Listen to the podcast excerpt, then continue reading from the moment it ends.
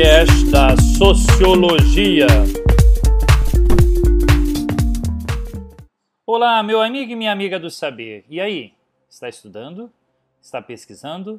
Ou não pare? Eu, professor Oswaldo Maffei, neste quarto podcast do terceiro bimestre, justamente para você que está na primeira série do ensino médio, trago esse prato principal desse, desse nosso banquete do saber para saborear um pouco mais sobre a sociologia. Então, nós vamos.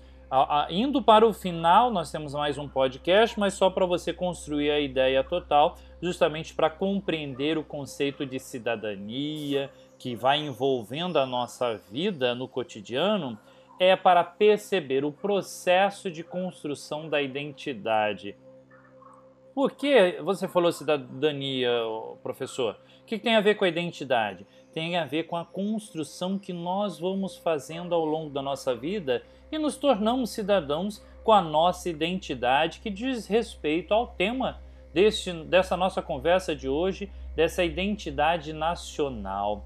Eu até perguntaria a você: você sabe o que significa ter essa identidade nacional, a construção dessa identidade nacional, o que é ser brasileiro? Você poderia parar, pensar e responderia essa pergunta certamente pensando assim: samba, feijoada, carnaval, futebol, língua. Todas essas são, sim, são respostas possíveis, sim, que caracterizam o nosso ser brasileiro. Essas são as manifestações da cultura brasileira que se tornaram um símbolo da nossa identidade além justamente da criação de símbolos, uma característica importante da identidade nacional é o imaginário social, ou seja, as ideias e imagens que socialmente criamos para dar identidade a um país, ao seu povo. Assim, um dos exemplos desse imaginário social é o verso da música do Jorge Benjor. Moro num país tropical, abençoado por Deus. A gente não diz. Lembra dessa musiquinha?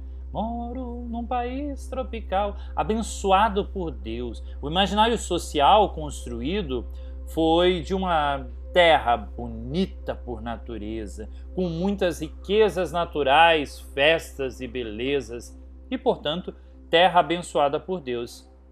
Faz parte do imaginário social a ideia, por exemplo, do brasileiro como um povo feliz, afetuoso e hospitaleiro. Essa imagem é inclusive mercadoria né, vendida aos turistas no exterior. Então, se você perguntar fora, vão te dar esse exemplo desse país tropical, abençoado por Deus, rico por natureza. E de fato, gente, quanta beleza nós temos no nosso Brasil, de norte a sul. Falando de turismo, falando de símbolos, o Brasil é marcado pela diversidade cultural que se manifesta nas diferentes tradições e costumes regionais. Por exemplo, né, é, na construção da identidade nacional, ela se baseia por traços culturais, por crenças, por símbolos que oferecem uma identidade comum a um povo diverso.